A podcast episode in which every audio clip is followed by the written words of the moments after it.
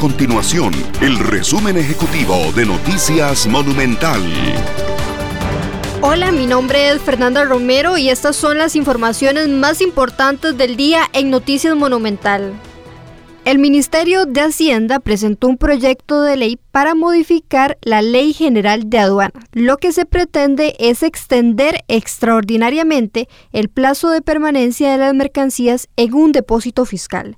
Según esta iniciativa, cuando se emita una declaratoria de emergencia nacional ante el estado de necesidad y urgencia, el gobierno podrá emitir un decreto ejecutivo para otorgar un plazo mayor a fin de ofrecer a los sectores comerciales la oportunidad de nacionalizar la mercancía antes de caer en abandono.